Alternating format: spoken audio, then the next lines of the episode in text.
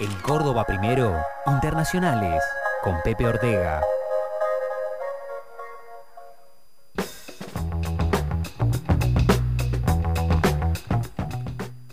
Hola Pepe, buen día, ¿cómo va? Hola, buen día muchachos, Jorge, Andy. Eh, bueno, con calor como todo el mundo. Con calor como todo el mundo. Eh, seguimos con, con el tema de, del fallecimiento de de Bonafini, de lo que representaron las madres de Plaza de Mayo eh, tras el golpe del 76. ¿Qué novedad trajeron, eh, trajo esa resistencia de las madres en la Plaza de Mayo frente a la desaparición de sus hijos? ¿Qué novedad trajeron frente a golpes anteriores en la Argentina? Bueno, en el siglo XX en la Lo sabemos, hubo, hubo muchos golpes en distintas décadas y todos tuvieron eh, alguna cuestión vinculada. Resistencia tuvieron todo, digamos, pero eran, todos tuvieron también algunos matices propios del, tiempo que se vivía, ¿no? Eh, el primero, mucho, muy anterior a la, formación del, del, peronismo, en el segundo, justamente nace el peronismo y esa experiencia revolucionaria termina con la elección que que pone a Perón en la Casa Rosada con, con, la mayoría popular adhiriendo, y a partir de ahí, este, los dos antes del, orden de, de posguerra y de la Guerra Fría, y a partir de ahí la resistencia va a ir cambiando, ¿no? Porque en los golpes siguientes, en el 55, en el 62, en el 66, eh, la, la, la, la, proscripción del, peronismo, la Guerra Fría, el, el difícil contexto regional eh, que se vive en Latinoamérica, influyen mucho y empieza a haber una línea de resistencia que tiene que ver con la, la, la, insurrección, ¿no? la aparición de movimientos insurreccionales, de la búsqueda de la, de la toma del poder por medio revolucionario, o la protesta por medio revolucionario, el, cambio del orden por, vías insurreccionales. Mientras que en el 76, ya en el 75, con, con la feroz represión de la última etapa del gobierno de Isabel Perón, habían aparecido asociaciones más laxas, eh, que buscaban por la vía de la protesta, pero no la protesta armada, sino la protesta en, oficinas, en juzgados, en sedes internacionales, este, la búsqueda de información este, por, por, vías este, más convencionales, digamos así, buscaban visibilizar lo que estaba pasando y en este, en este tipo de organizaciones en las que tenemos el Servicio de Paz y Justicia de Pérez Esquivel o la Asamblea Permanente de Derechos Humanos o el CEDES o el, o el Centro de Estudios Legales y Sociales, aparece primero como un grupo espontáneo eh, y después con cada vez más organización, objetivos y, un, y, una línea de acción muy sostenida, aparecen las madres de Plaza de Mayo, Jorge, como bien lo escuchamos este, hace, hace un momento, eh, nacidas de, la necesidad de buscar respuestas ante el desaparecimiento, ante la desaparición de sus hijos. Ellas también eran víctimas, habían sido víctimas de los secuestros de sus hijos y ellas eran víctimas de esas familias eh, lastimadas, sesgadas, eh, cegadas, mejor dicho, por, por, por, por estas circunstancias, y ahí encuentran las madres con su manera de, de hacerse presente en la plaza, de a dos, en rondas, en silencio, identificándose con los pañuelos, encuentran probablemente son, Jorge, el primer eh, grupo civil que en la peor, en el peor momento del proceso de reorganización nacional, el autoproclamado proceso de reorganización nacional, eh, tienen la eh, posibilidad de sostener de manera consistente, visible y efectiva una protesta la decisión de esas mujeres este, pasan los años y, y siempre me, me, admiro cada vez que cada vez que vuelvo la mirada hacia esos años. Eh, bueno yo era joven 20 años servicio militar etcétera. Eh, persecución a, compañeros de, de, qué sé yo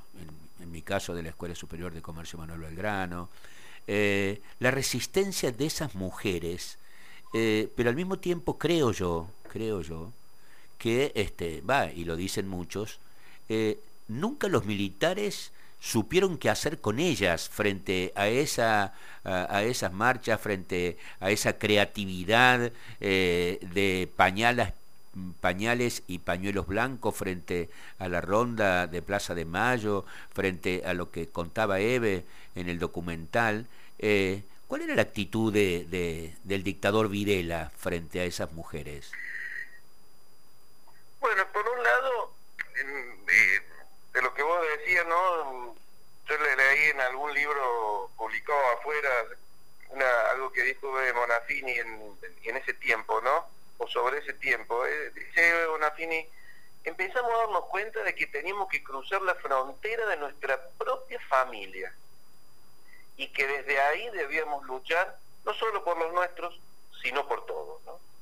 encontrando eh, eh, de esa manera la, explicación, íbamos a poder salir adelante. ¿no? Y, sin duda en esa, en esa frase tan simple, ver a una persona, como vos le dijiste, con una educación básica, una ama de casa, pero en ese sentido común, esa, en esa eh, cuestión tan profunda, sin duda está la razón de la subsistencia. El gobierno militar, Arguindegui había sido en algún momento interlocutor de ellas, les ofrece un, espacio al, inicio, una, pequeña dependencia ahí en el Ministerio del Interior, pero en realidad esto lo hacían más para saber quiénes iban, quiénes no iban, qué hacían, cómo se llamaban, etcétera, etcétera. ¿no? Ellas rápidamente salen de eso y, y cuando empiezan a marchar, eh, como bien escuchamos antes, ¿no? Se las, se las, se las desprestigió, se las despreció, eh, aunque también se las se les siguió, digamos, este, atendiendo y se las infiltró así, como sabemos, con el nombre de Gustavo, con el nombre de Gustavo Niño, este, y genera eso, esos operativos en diciembre de 1977 que se llevan, Jorge, a 12 integrantes o colaboradores de la Madre Plaza de Mayo. Entonces, uno dice, no sabían muy bien qué hacer. Sí sabían muy bien qué hacer. pretendieron incluirla dentro de la eliminación sistemática que sufrieron tantas y tantos miles de personas en aquellos años. Evidentemente, la capacidad de las madres, la habilidad y el hecho de que ya se habían involucrado algunas de estas organizaciones más blandas, más laxas, tenían muy buenos contactos afuera, sobre todo Jorge con, con Amnistía Internacional, que en ese año había ganado el Premio Nobel de la Paz, y que entre el 76 y el 77 realiza un muy contundente informe sobre la desaparición de personas en la Argentina, inclusive con una lista, en donde las madres habían sido consultadas permanentemente. Entonces yo creo que hay una combinación, ¿no? Eh, el proceso públicamente las despreció, hacia adentro trató de eliminarlas, pero hay una, hay una red que ya está en marcha que en definitiva les permite a las madres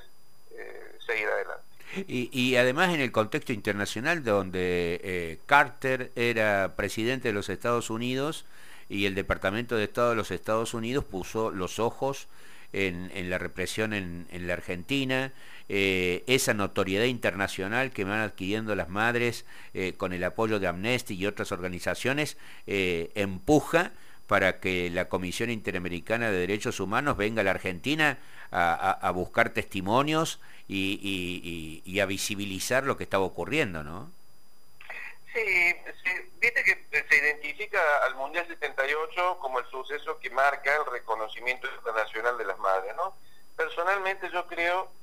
que eso es así en tanto y en cuanto a su conocimiento por el mundo, digamos, por, por,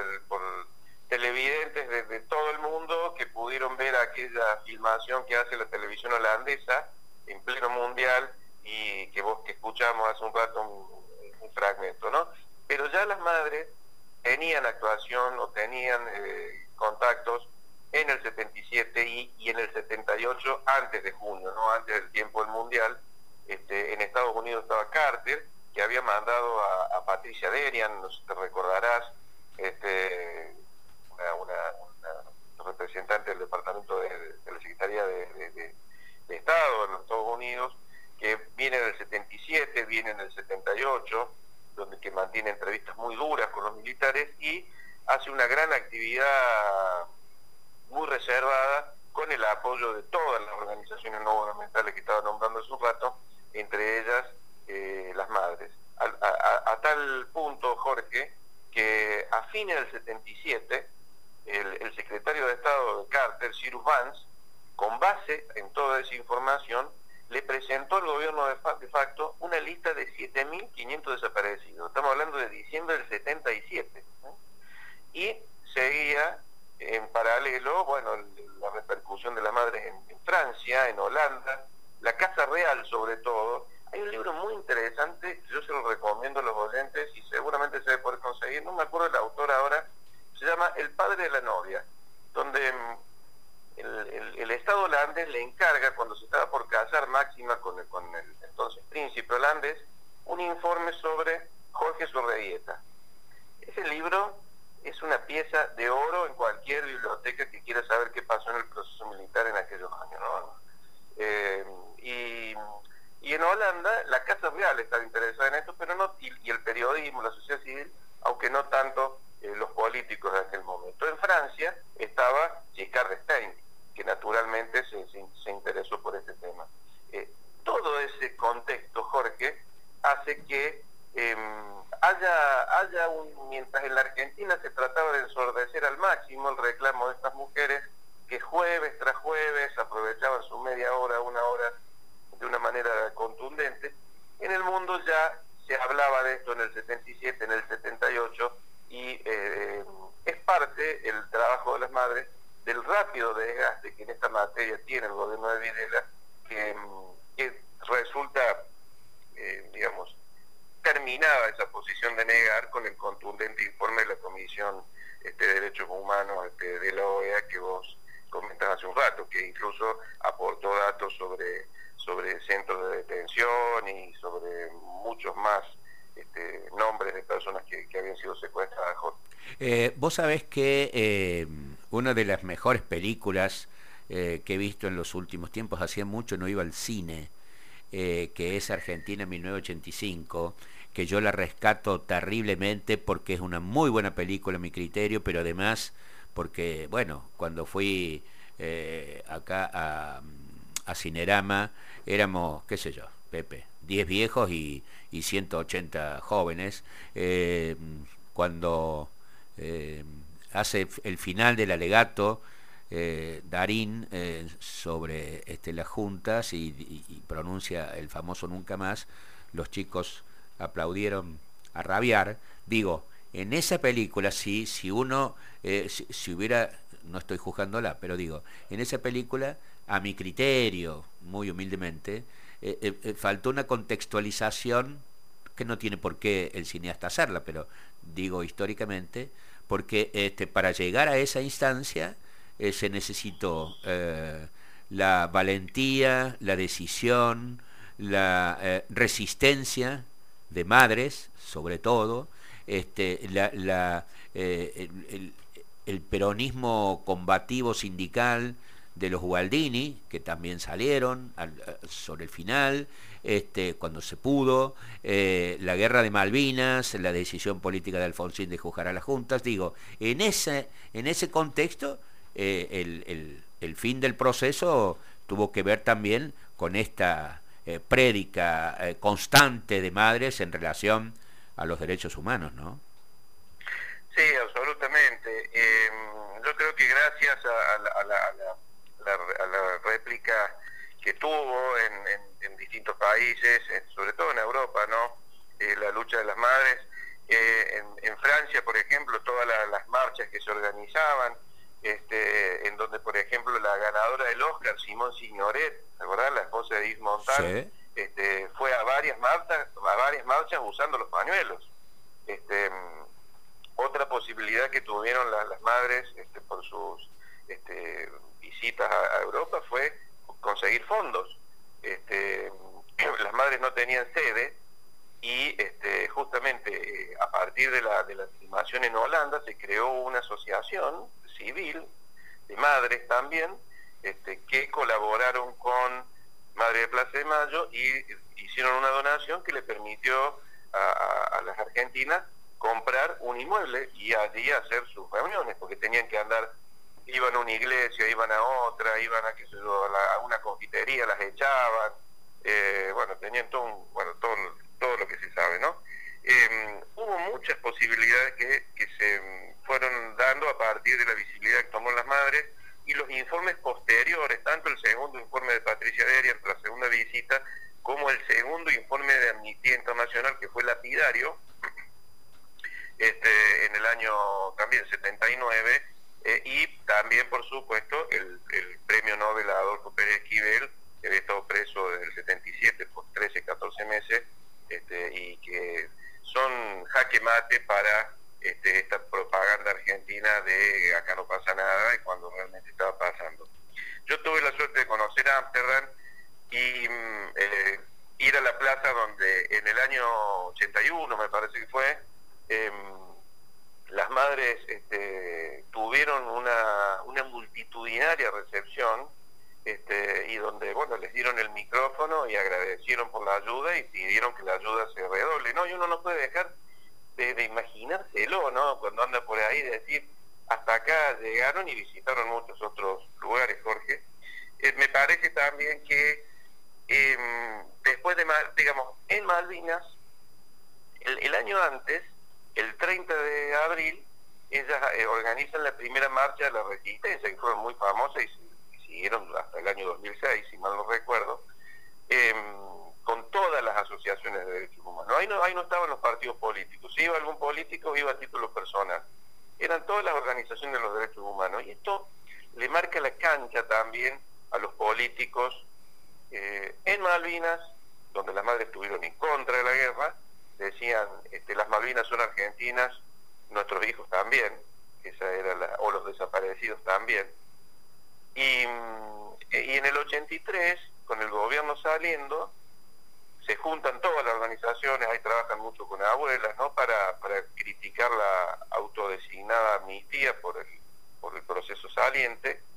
y también para marcarle la cancha, vuelvo a decirlo, a políticos que quisieran hacer una, una pasada de página, ¿no? Antes de despedirte, Pepe, antes de despedirte, digo, eh, eh, em, para terminar con esa etapa, ¿qué pasó cuando llega Alfonsín? Bueno, eh, cuando llega Alfonsín, eh, realmente fue muy tensa la situación. Em, tanto las madres como abuelas y como algunas otras organizaciones incluso le habían reclamado la multipartidaria que se había formado, te acordás, en el 81, una posición más firme en cuanto a la política frente a los desaparecidos. ¿no? En el 83 y en el 84, las madres participan de muchísimas marchas, petitorios, solicitadas, etcétera, junto a otras organizaciones y hacen una nueva gira en el 83 donde las recibe ni más ni menos que Felipe González y las recibe también François Mitterrand, este, con lo que su este, prestigio internacional estaba intacto o incluso en el mejor momento. En el 84 la relación con Alfonsín es mala, eh, en un marco, vos te acordarás de una ola de atentados que hubo, que Trócoli infaustamente atribuyó a mano de obra desocupada el ministro del Interior de entonces, que no queda muy bien en Argentina en 1985, ¿no? Em, una de las, víctimas de esas bombas que fue madre de Plaza de Mayo, no, no hubo víctimas, pero hubo sí eh, algunos daños. Alfonsín se vio obligado a redoblar esfuerzos para aclarar lo que había pasado, pero cometió quizá una torpeza, no sé, de no atenderlas, con lo que las madres en junio del 84 toman la Casa Rosada de una manera simbólica y este, nunca tuvieron con él una posición de, acuerdo, como tampoco la tuvieron después con Menem, con De la Rúa, ¿no? Ellas creo que se plantaron frente a la sociedad, frente a la política, como una conciencia como una conciencia crítica, sin duda. Gracias, Pepe. Este tiempo de Estado de Derecho y cómo plantarse frente a lo que era una cuestión que, había que empezar a analizar, que era si tomar a los hijos como desaparecidos o muertos, participar de la CONADE, eh, de todas las acciones que se estaban realizando para intentar este, someter al banquillo de los acusados a, los este, jerarcas de la dictadura, avanzar en indemnizaciones, etcétera. Hay dos grupos con diferencias, pero eso ya es otra historia, Jorge, y me parece que es importante destacar lo que fueron en ese momento las madres, por muchos años presididas por Bonafini, en esa resistencia heroica y en ese, ese camino cierto que tomaron para habilitar el esclarecimiento fuera de Argentina y después dentro de Argentina de lo, del horror que nos este, rigió desde el 76 al 83. Gracias, Pepe. Abrazo.